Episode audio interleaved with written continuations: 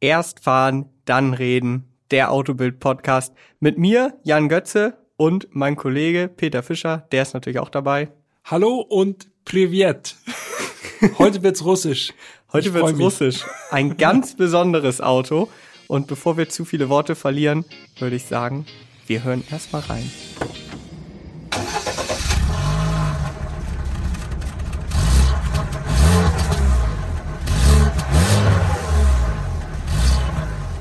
Auch wenn man es jetzt nicht glaubt, das ist tatsächlich ein neues Auto. Ja, Ein Auto aus dem Baujahr 2020. korrekt. Man würde es vielleicht am Klang jetzt nicht unbedingt vermuten, aber Echte Fehlzündung habe ich da gehört. und Euro 6 D-Temp. ja, Ganz wichtig. ganz wichtig. Um Ja. welches Auto geht's? Es geht um den Lada 4x4 Urban oder Urban. Ja, Ich weiß es nicht. Also eigentlich, wenn man ganz ehrlich ist, muss man auch, um das äh, euch allen da draußen ein bisschen näher zu bringen, äh, es ist ein Lada Niva, ne? genau. So im allgemeinen Sprachgebrauch ist es ein La- Lada Niva. Ich glaube, Lada Niva dürfte vielleicht einigen von euch etwas sagen. Ein wirklich sehr rustikaler Offroader. Ich meine, wir könnten jetzt hier allein, glaube ich, über die Geschichte und die Entstehung des Lada Niva wahrscheinlich zwei Stunden quatschen. Auf jeden Aber Fall, ja. lass uns das versuchen, kurz zu halten. Aber äh, eine Sache müssen wir doch, glaube ich, sagen. Also es gibt ihn seit 1976, seit Genau. 76 wieder gebaut, in komplett abgedrehten Karosserievarianten. Ne? Es gibt Ja. Dreitürer, es gibt Fünftürer, Pickup. Pickup mit zwei Türen, aber so einer halben Doppelkabine. Äh, Ein Landaulet, habe ich eben geschaut. Was auch immer das bedeuten soll. Wahrscheinlich halt ein kleines Cabrio, so ein Rolldach oder so. ja. Oder es ist eine Militärversion, das kann auch sein. Also Kann auch sein. Ähm, ja. Offen gibt's ihn jedenfalls auch. Aber im Grunde, wenn man so Lada Niva sagt, dann denkt man natürlich an den klassischen kurzen Dreitürer. Ziemlich kastiges Auto, muss man sagen. So richtig, wie man sich so einen kleinen Geländewagen vorstellt mit zwei Türen eigentlich. Also ich finde, er sieht wirklich ein bisschen aus wie ein Würfel mit einer Schnauze halt, mit einer Motorhaube. Also ist auch, wird unterstützt von den, von den Dimensionen. 3,64 Meter lang, also wirklich sehr kurz, vor allen Dingen an heutigen Maßstäben gemessen. Er ist 1,69 Meter breit und 1,64 Meter hoch. Ja, ein kleiner würfeliger Offroader. Das Genau. äh, kann man nicht anders sagen. Unsere Version, der Urban, das klingt irgendwie ein bisschen, naja, egal, der Urban, der hat ja noch so ein paar Zusatzkarosserieteile, die ihn so ein bisschen gefälliger machen sollen, wahrscheinlich, denke ich, und nicht ganz so rustikal Ja. dastehen lassen sollen. Also er hat andere, äh, etwas rundlichere oder etwas glattere äh, Stoßfänger, also nicht mehr aufgesetzte Stoßstangen. Er hat Alufelgen. Oh ja, das war ein Highlight. Also die sahen jetzt nicht falsch verstehen, aber die sahen komplett fehl am Platz aus, finde ich. Also für mich ist so ein rustikaler Offroader, der hat halt Stahlfelgen oder so. Und das sind so, ja, die sahen schon so ein bisschen fancy aus, passten irgendwie meiner Meinung nach gar nicht zur Optik. Auf jeden Fall sehr unkonventionell mit diesen Felgen. So ein bisschen sah unser Lader nach GTA aus, muss ich sagen. So ein bisschen Ja, stimmt. so leicht, ja. Wir wollen uns nicht lustig machen, ganz ehrlich nicht, ohne Spaß. Wir haben uns das Auto schon lange gewünscht. Wir hatten den lange auf der Liste. Von daher sind wir Definitiv. heilfroh, dass wir ihn fahren konnten, denn dieses Auto gibt es in Deutschland offiziell gar nicht mehr. Genau, offiziell wird der Niva oder auch der 4x4 in Europa seit letztem Jahr nicht mehr verkauft. Aber falls ihr am Ende dieses Podcasts denkt, ey, ich brauche ich brauch so ein Fahrzeug, keine Sorge, es gibt genügend Fahrzeuge auf den bekannten Internetbörsen und die sind auch gar nicht so teuer. Also, falls ihr wirklich ernsthaftes Interesse habt, das Auto ist in Deutschland zu bekommen. Es gibt genügend Importeure, nur nicht mehr über den ganz offiziellen Weg. Genau. Wir haben schon ein bisschen was zur Optik gesagt. Er ist kurz, er ist würfelig, er hat eine Front, die man, wenn man sie einmal gesehen hat, glaube ich, nicht vergisst. Ein Grill mit integrierten Scheinwerfern, rund und darüber liegen Blinker und die Leuchten vom Standlicht. Das ist jetzt richtig Pressemitteilungsgelaber par excellence.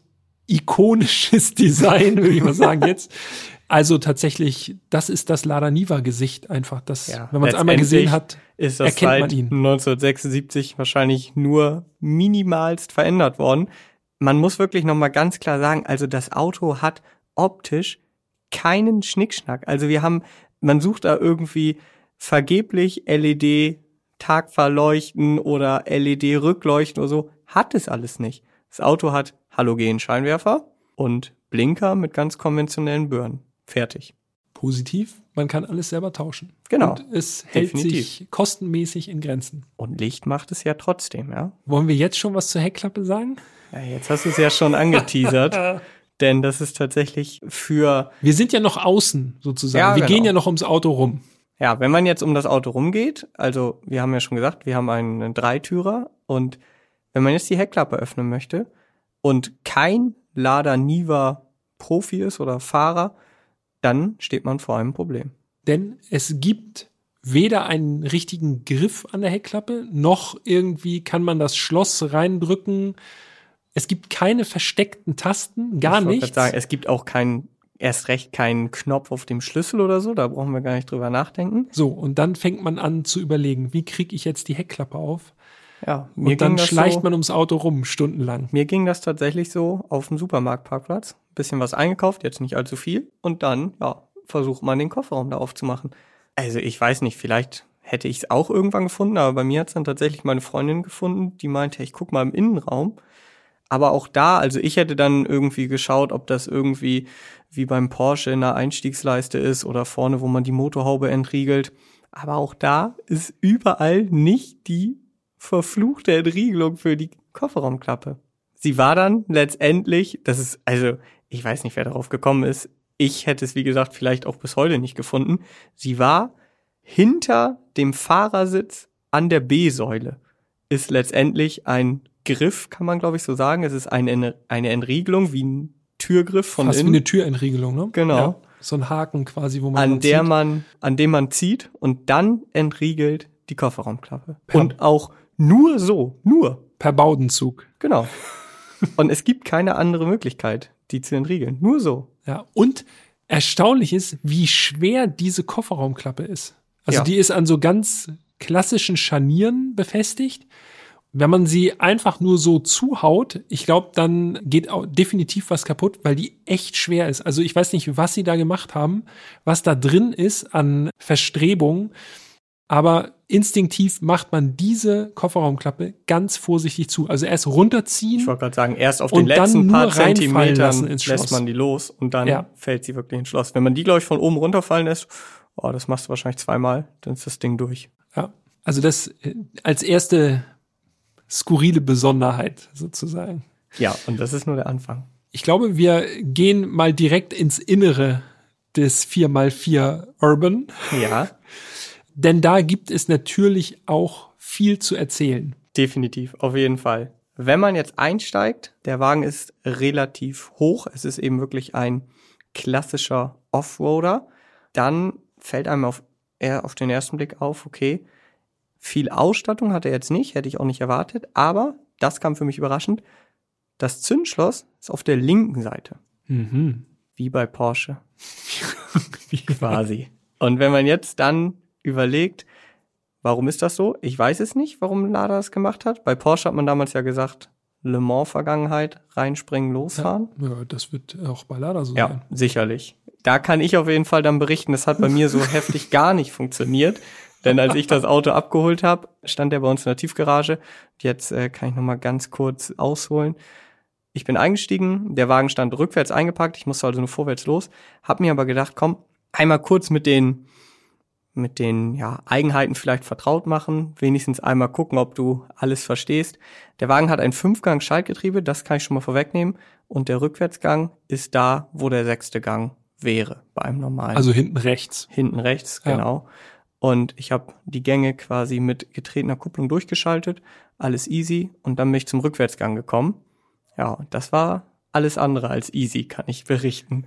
Also ich habe versucht, den dann einzulegen, ganz normal nach hinten, keine Chance. Ja, drücken, ziehen, irgendwie. Ich habe es einfach nicht geschafft, muss ich gestehen. Und ich würde behaupten, ich habe mich jetzt nicht übermäßig dumm angestellt. Ja, zum Glück war ein Kollege ebenfalls in der Tiefgarage und ich habe ihn gefragt, sag mal, weißt du oder bist du schon mal Niva gefahren? Und er sagt, ja, klar, bin ich schon mal. Ich kannst du mir mal zeigen, wie der Rückwärtsgang reingeht? Und er steigt ein, tritt die Kupplung und macht einfach und der Gang ist drin. Also sah bei ihm einfach aus. Als ich das dann probiert habe, muss ich sagen, ich brauchte beide Hände, um den Rückwärtsgang letztendlich. Bärenkräfte, der Mann. Genau, ja, genau, offensichtlich. Ich brauchte beide Hände, um den Rückwärtsgang dann einzulegen. Ging dann auch, wenn man einmal weiß, wie es geht, gibt es natürlich auch noch ein, eine andere Art und Weise. Eine bessere Art und Weise, muss man sagen, ja. Genau. Man muss vielleicht noch erwähnen, dieser Schaltstock, der ragt quasi von fast vom Beifahrerfußraum in Richtung Fahrer, ist ziemlich lang mhm. äh, und zeigt sozusagen äh, dem Fahrer richtig entgegen. Und der Trick ist, es ist ein, eine altertümliche Sperre, ich äh, kenne das nur aus Oldtimern sonst, ganz leicht diesen Schaltstock sozusagen drücken, also direkt draufdrücken und dann kann man den Rückwärtsgang einlegen. Man kann die Sperre allerdings auch einfach umgehen, indem man Ganz offensichtlich, weil auch das hat indem geklappt. man kräftig dran zerrt am Schaltstock. Aber später habe ich dann auch erfahren, dass es eben so funktioniert. Aber auf jeden Fall war das schon mal vorm Losfahren so das erste, wo ich dachte, okay, krass, das wird auf jeden Fall eine interessante Zeit mit dem Lader. Der Schaltstock ist aber nicht die einzige Besonderheit im Innenraum. Was mir als erstes aufgefallen ist, als ich eingestiegen bin, ist dieses gigantische Lenkrad. Also es ist ja. ein Lenkrad, das ist mir völlig unbekannt. Also ich wüsste jetzt kein Auto, also kein PKW, der ein so großes Lenkrad hat. Äh, ich bin ja relativ groß mit meinen 1,95 und äh, dieses Lenkrad hat dazu geführt, ich kann mich dann nur so komisch rein verdrehen, weil ich irgendwie mit meinen langen Beinen oder zumindest mit dem rechten langen Bein unter diesem Lenkrad irgendwie durchrutschen muss. Unglaublich. Also äh, schaut euch gerne die Bilder auch auf Instagram auf autobild.de in einem Wort geschrieben an. Dieses Lenkrad ist wirklich besonders. Es ist quasi das komplette Gegenstück zu dem Lenkrad des Caterham aus Folge 5. Das war ja. ja winzig und hier haben wir ja ein XXL-Lenkrad. Übrigens, das Lenkrad führt auch dazu, dass man eine ganz eigenartige Sitzposition hat. Also ich zumindest. Ja. Diese Kombination so. großes Lenkrad und dieser komische Schaltstock, der so ganz weit rechts unten platziert ist. Ja, der ist tatsächlich eher ist wirklich, beim Beifahrer ja, also, angesiedelt. Also, weil auch noch äh, diverse Hebel für Sperren und alles Mögliche, was man im Offroad-Bereich so braucht, auch noch auf der Mittelkonsole ist, also auf dem Kardantunnel. Ich habe überhaupt keine gute Sitzposition gefunden, weil ich entweder wirklich quasi mit der Brust am Lenkrad saß und dann konnte ich gut schalten, weil der Schalthebel so mhm. weit entfernt ist. Oder ich habe normal gesessen, so dass ich das Lenkrad normal vor mir habe, aber dann bin ich einfach kaum noch an, an den Schalthebel ja. gekommen. Und das mit sehr langen Armen. Also das ist schon wirklich sehr skurril. Man muss dann so einen Mittelweg finden ungewöhnlich auf jeden Fall von der Sitzposition. Ja, ungewöhnlich ist auf jeden Fall das richtige Stichwort für das Auto. Mich hat der, der Schalthebel mit diesem ganz langen Gestänge, so ganz filigran, irgendwie an so, äh, an so frühe siebeneinhalb Tonner oder sowas erinnert. Die hatten auch immer solche ganz langen Schaltgestänge. Und ja, also in einem, in einem Straßen-Pkw, sonst ist mir das, glaube ich, auch noch nicht untergekommen. Nee, es wirkt schon ein bisschen antiquiert, das Ganze. Lada hat sich aber gedacht, bei äh, der ganzen bewährten Technik, die wir hier verbauen, müssen wir trotzdem ein bisschen Modernität reinbringen. Die Instrumente beispielsweise, die haben mich persönlich an den Fiat Punto erinnert, äh, also an den zweiten Punto, es ist schon ein bisschen länger her, sehen relativ modern aus, muss man sagen, so ein bisschen fancy mit den Zahlen so quasi äh, sind analog im Ring übrigens, ne? angeordnet. Ne? Nicht, dass genau, irgendwer ja, ja, denkt, wir haben äh, digitale Instrumente, nur weil wir ja so eine breite Bandbreite an Fahrzeugen abdecken, also analoge Instrumente. Aber es gibt tatsächlich ein kleines LCD-Display für Tachostand, Verbrauch und so weiter. Also ein bisschen Modernität darf erlaubt sein. Willkommen im Jahr 2003. Der Rest des Cockpits ist dann aber tatsächlich, äh, ich glaube, seit den 70er Jahren oder seit den 80ern zumindest äh, unverändert. Das Armaturenbrett sitzt direkt hinter der Scheibe. Also man hat, Ja. man hat überhaupt keine Ablagemöglichkeit sozusagen auf dem Armaturenbrett. Es gibt verschiedenste Schalter und Hebel. Ganz interessant, das bedient sich auch alles recht rustikal. Okay, das würde man wahrscheinlich auch gar nicht anders erwarten. Und es gab ein hervorragendes Radio in unserem Lada 4x4 Urban äh, von Pioneer. Also Ein ein klassisches, Nachrüstradio. ein klassisches Radio, so wie man es früher irgendwie ja, in irgendwelchen Tuning-Autos gesehen hat. Aber es gab auch gewisse Komfort-Features. Wir hatten elektrische Fensterheber. In einer Bedieneinheit, die so ein bisschen so aussah, als wäre sie nachträglich eingebaut worden. Also auf der Mittelkonsole war eben so eine Bedieneinheit eingelassen. Übrigens auch elektrisch verstellbare Außenspiegel. elektrisch einstellbare Außenspiegel und Sitzheizung hatte der Wagen auch. Und die hat auch richtig gut funktioniert. Die Heizung übrigens auch. Also da kam die Abwärme auf jeden Fall direkt an. Ja, Und dann muss man sagen, da haben sie ja doch noch mal was getan seit 1976, weil die Features hatten die ersten Nivas sicherlich nicht. für fröstelnde Menschen ist der Niva auf jeden Fall gut geeignet, beziehungsweise der 4x4. Was den Rest des Cockpits angeht, ich glaube, man kann noch sagen, dass die Sitze, ja, sie sind recht weich gepolstert, mit Stoff bezogen. Was ich eigenartig fand, ich habe so ein kleines Schild entdeckt an der Rückenlehne vom Fahrersitz, da stand Airbag drauf, wo der Schulter-Airbag normalerweise sitzt. Ich kann mir kaum vorstellen, dass da wirklich ein Airbag drin ist, um ehrlich zu sein. Der Wagen hatte sonst keine Airbags. weder Fahrer noch Beifahrer Ja. hatten Airbags. Wirkt so ein bisschen so, als hätten sie einen Bezug einfach genommen, den sie noch hatten und dann stand da halt Airbag drauf und dann, naja, ist halt kein Airbag drin. Ich wollte nicht ausprobieren, ob wirklich einer drin ist. Man muss vielleicht noch sagen, wenn man hinten mitfahren möchte, was ja theoretisch ginge, muss man sehr gelenkig sein, um einsteigen zu können. mhm. Denn es ist, wie gesagt, relativ hoch, ist eben ein Offroader. Er hat hinten keine Türen und der Sitz geht jetzt auch nicht so wirklich weit nach vorne. Ja, Also eigentlich zwei plus zwei. Wenn vorne zwei Erwachsene sitzen, dann ist eigentlich auch äh, keinerlei Beinfreiheit mehr da Nee, für, die, für die nicht. Hinterbänkler. Wenn man dann den Zündschlüssel mal dreht, Da muss ich übrigens sagen, den hat man richtig weit gedreht, ne? Das war nicht nur so eine kleine Umdrehung, noch eine kleine springt an. Ich hatte das Gefühl, man hat da gefühlt schon von 0 bis 6 Uhr oder 12 bis 6 Uhr gedreht. Also ich hatte das Gefühl, man muss den Schlüssel echt weit umdrehen, bis der Wagen anspringt. damit man äh, nicht aus Versehen ihn anlässt. Genau. Wenn man ihn dann gedreht bekommen hat und er angesprungen ist, ja, dann brummelt so ein Vierzylinder vor einem. 1,7 Liter Vierzylinder, relativ raues Aggregat mit 83 PS. 129 Newtonmeter. Von den Fahrleistungen her darf man nicht zu viel erwarten, aber das äh, ist natürlich auch logisch bei einem kleinen Offroader.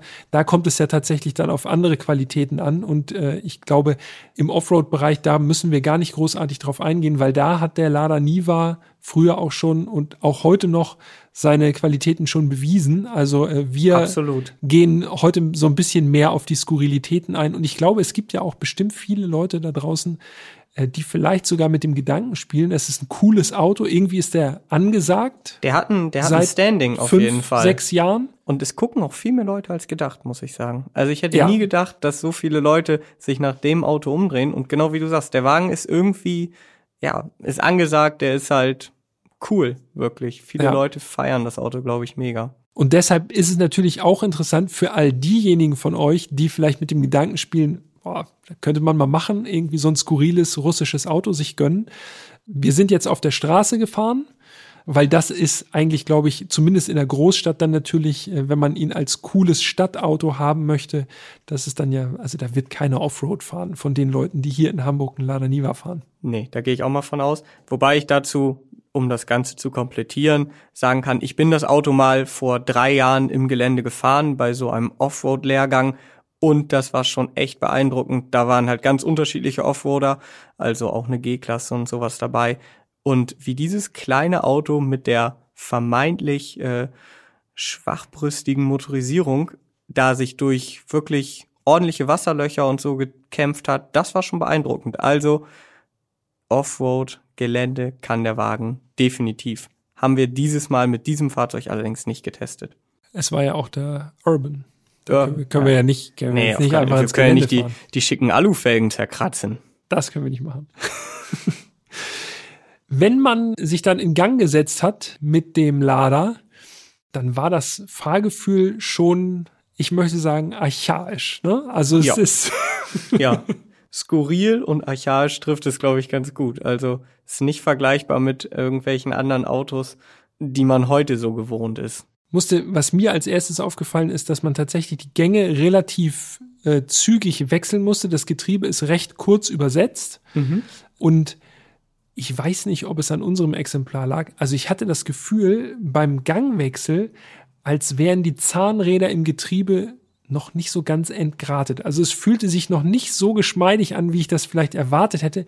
Vielleicht ist es auch einfach ein bisschen zu viel erwartet, wenn man Könnte aber auch mit modernen daran, Autos viel zu tun hat. könnte daran liegen, dass der Wagen bei Übernahme ja praktisch ein Neuwagen war. 570 Kilometer. Das müssen wir vielleicht nochmal irgendwie erwähnen an dieser Stelle.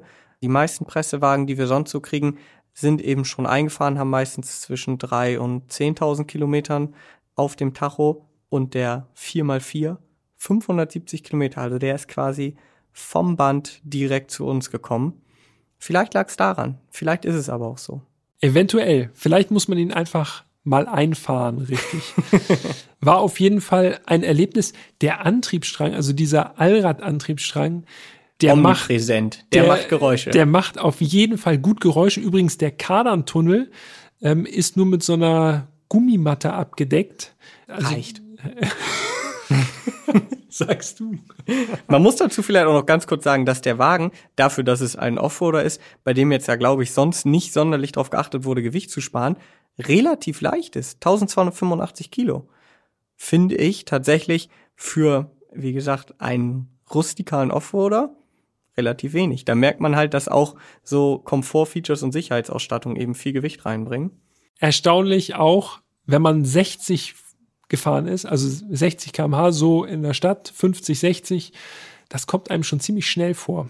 Absolut. Ich hatte meine Freundin dabei und die hat gesagt, wie schnell fahren wir eigentlich? Also konnte nicht auf den Tacho gucken. Sie dachte also, ich würde immer ordentlich drüber sein mit der Geschwindigkeit. Also man hört viel, es fühlt sich recht schnell an und gerade auch, ich bin im Kreisverkehr oder beim Abbiegen, man, ey, man muss so viel kurbeln, wenn man lenkt. Das ist dieses riesige Lenkrad. Diesem Schiffslenkrad. Diesem also im. Kreisverkehr einfach nur rauslenken aus dem Kreisverkehr. Nee, da muss man also wirklich fast schon umgreifen, um überhaupt aus dem Kreisverkehr rauszukommen. Und die Lenkung ist so, so ein grober Vorschlag. Ja, wir sind, wir sind verwöhnt, muss man ja auch ganz klar sagen. Das ist jetzt wirklich so, wahrscheinlich äh, würden jetzt viele sagen, irgendwie so zurück zu den Wurzeln. Es ist halt klassisches Autofahren. Ja. Alles macht Geräusche, alles ist ein bisschen schwergängig. Das Getriebe hat, fand ich, auch krass gejault, wenn man vom Gasgang zurück so. Also, Du hast es aufgenommen. ich hab's aufgenommen. Lass uns das mal einspielen. Ja, wir spielen es ein, okay.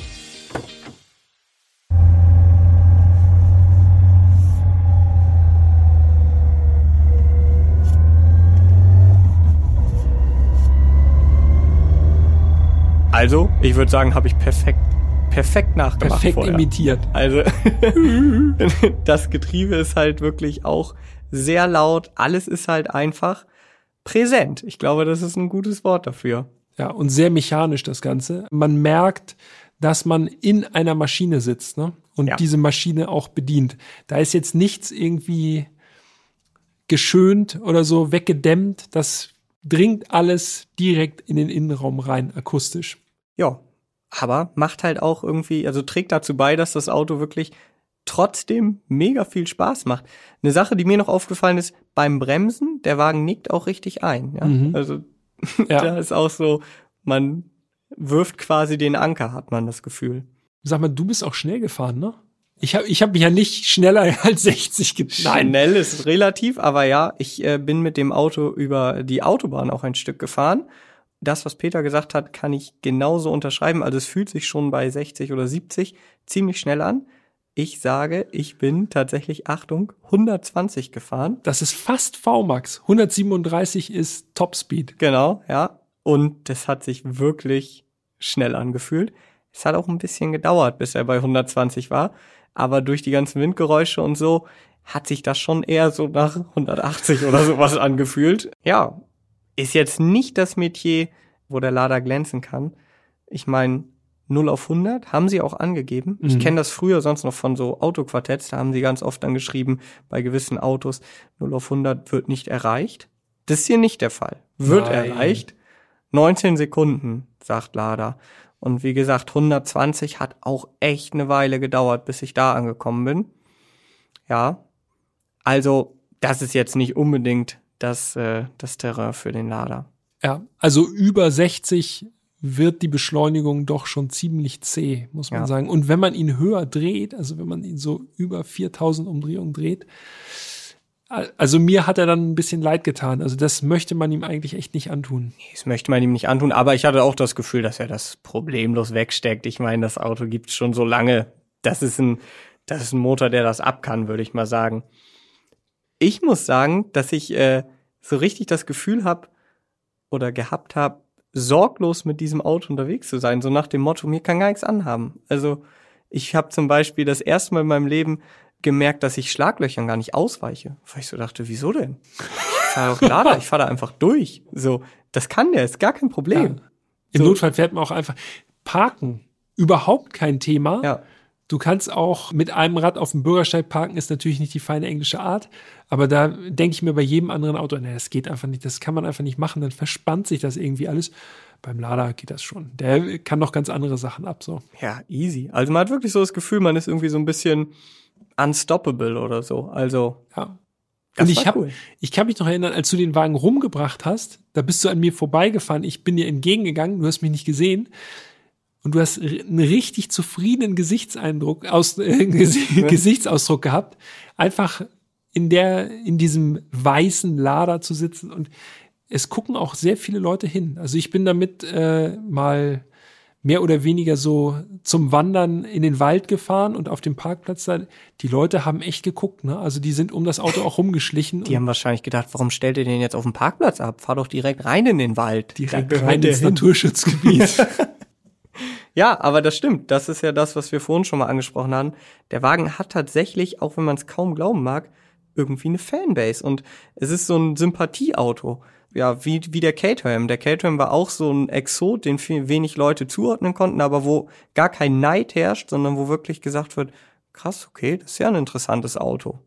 Liegt wahrscheinlich auch daran, komischerweise, auch Leute, die sich gar nicht so mit Autos auskennen, kennen dieses Auto.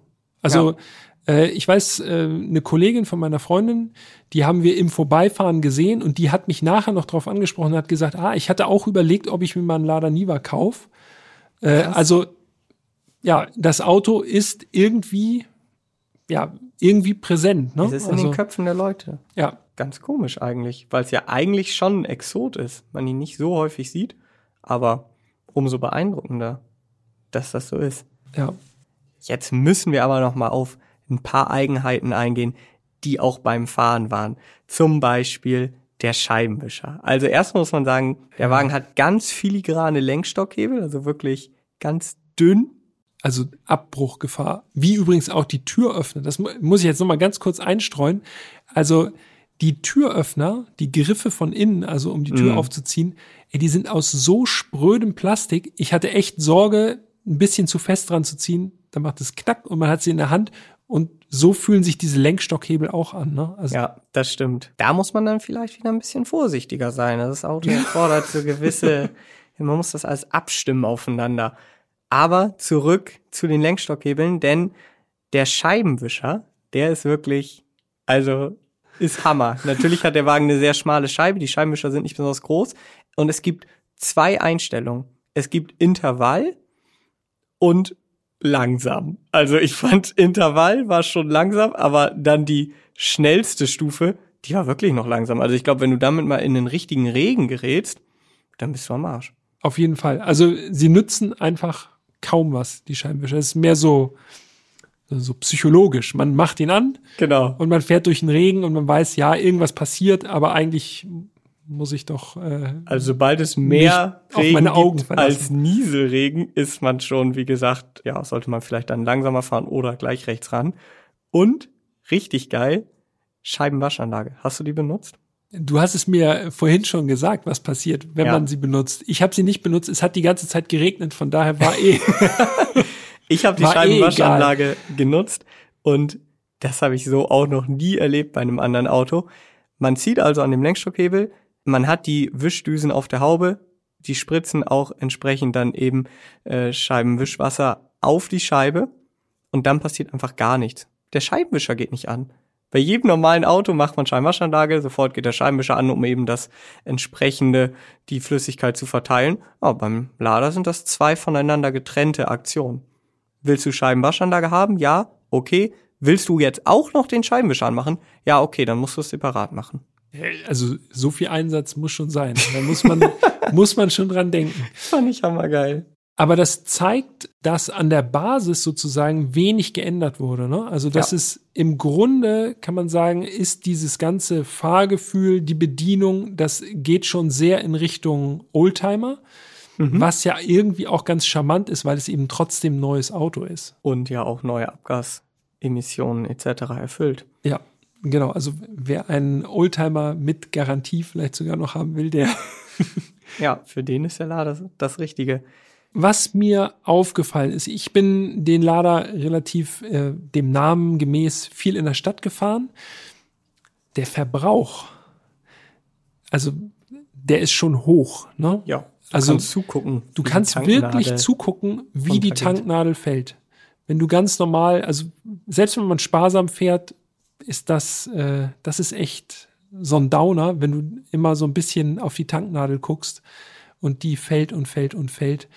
Das äh, gehört mit dazu. Lada gibt einen Durchschnittsverbrauch von 9,8 Litern auf 100 Kilometer an. Im Vergleich für einen Vierzylinder 1,7 Liter mit 83 PS schon amtlich ist. Ja, Und ich glaube, im, im echten Leben verbraucht er dann doch noch mal ein, zwei Liter mehr.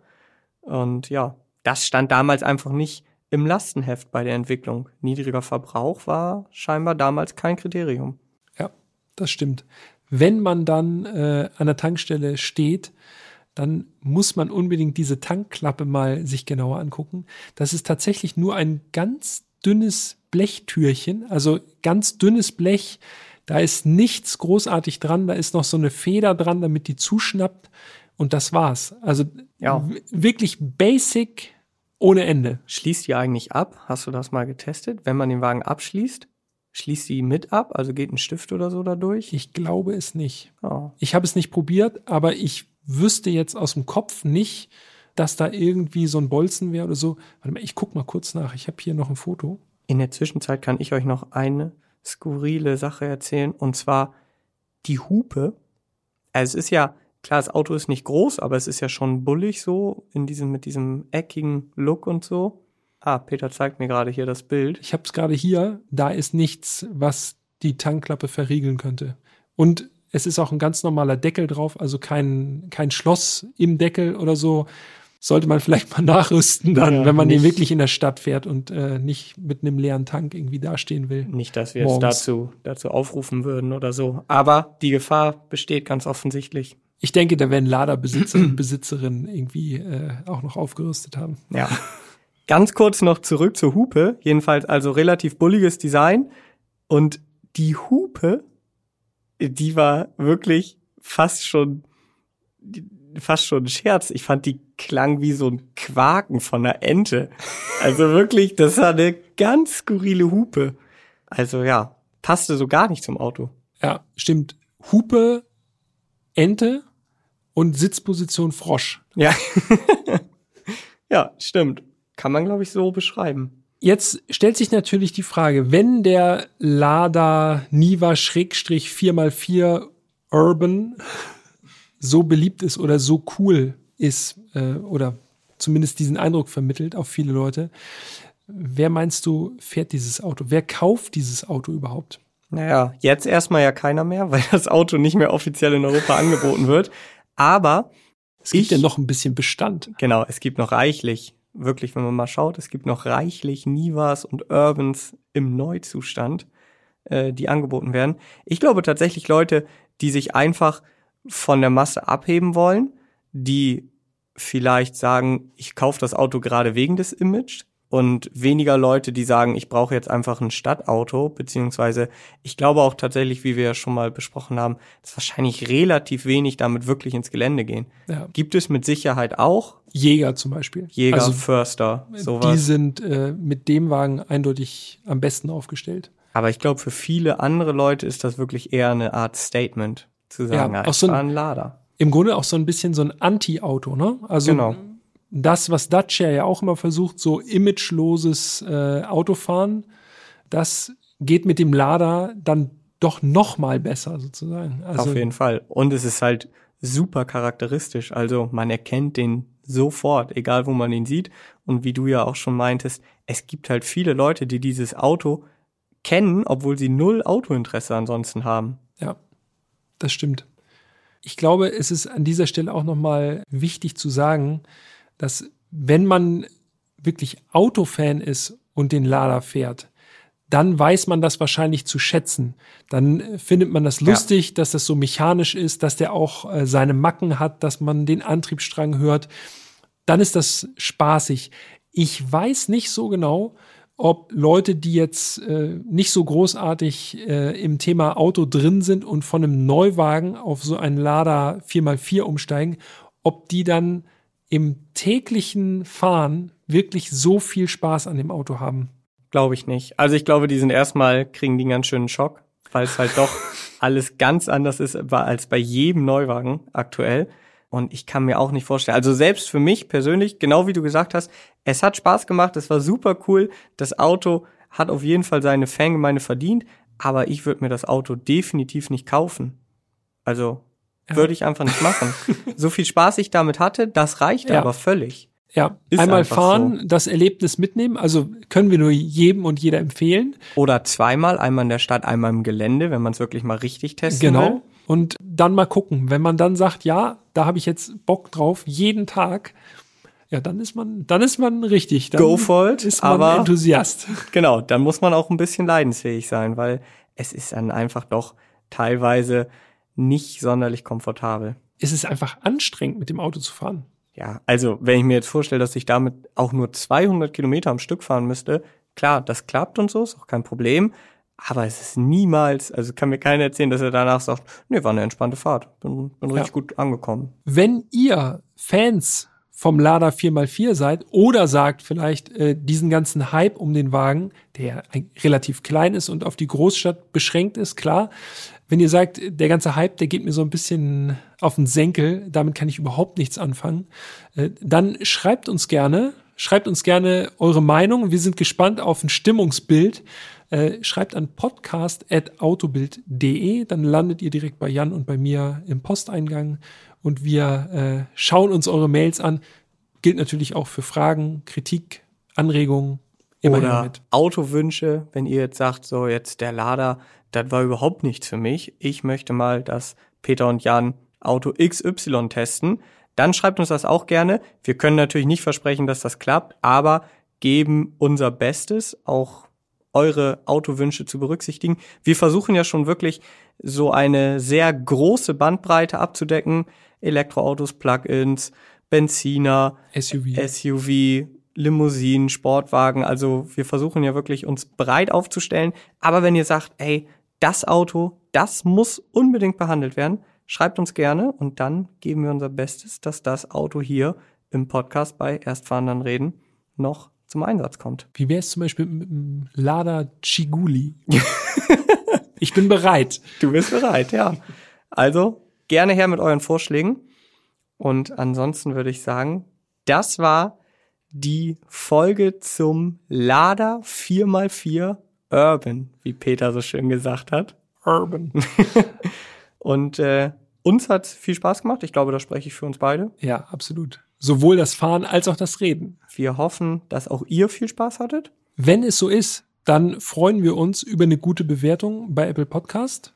Genau. Haut die fünf Sterne rein. Fünf Sterne und gerne auch noch eine Rezension. Schreibt uns auch da gerne, was euch gut gefallen hat, was wir besser machen können. Vielleicht auch da, welche Autos drankommen sollen. Wir freuen uns über Feedback jeglicher Art. Und nächstes Mal geht es wieder, es ist wieder ein Allradauto. Ja, Das können wir schon mal verraten, aber eher was Sportliches diesmal. Ja, von einer Marke, die wir bisher noch nicht behandelt haben in diesem Podcast. Einen ungewöhnlichen Motor. Oh, jetzt haben wir hier was schon wieder angeteased. Das war ja schon jede Menge. Also, seid gespannt. Wir hören uns in zwei Wochen wieder. So sieht's aus. Vielen Dank fürs Zuhören und bis ganz bald. Ciao, ciao. Bis dahin, wir hören uns.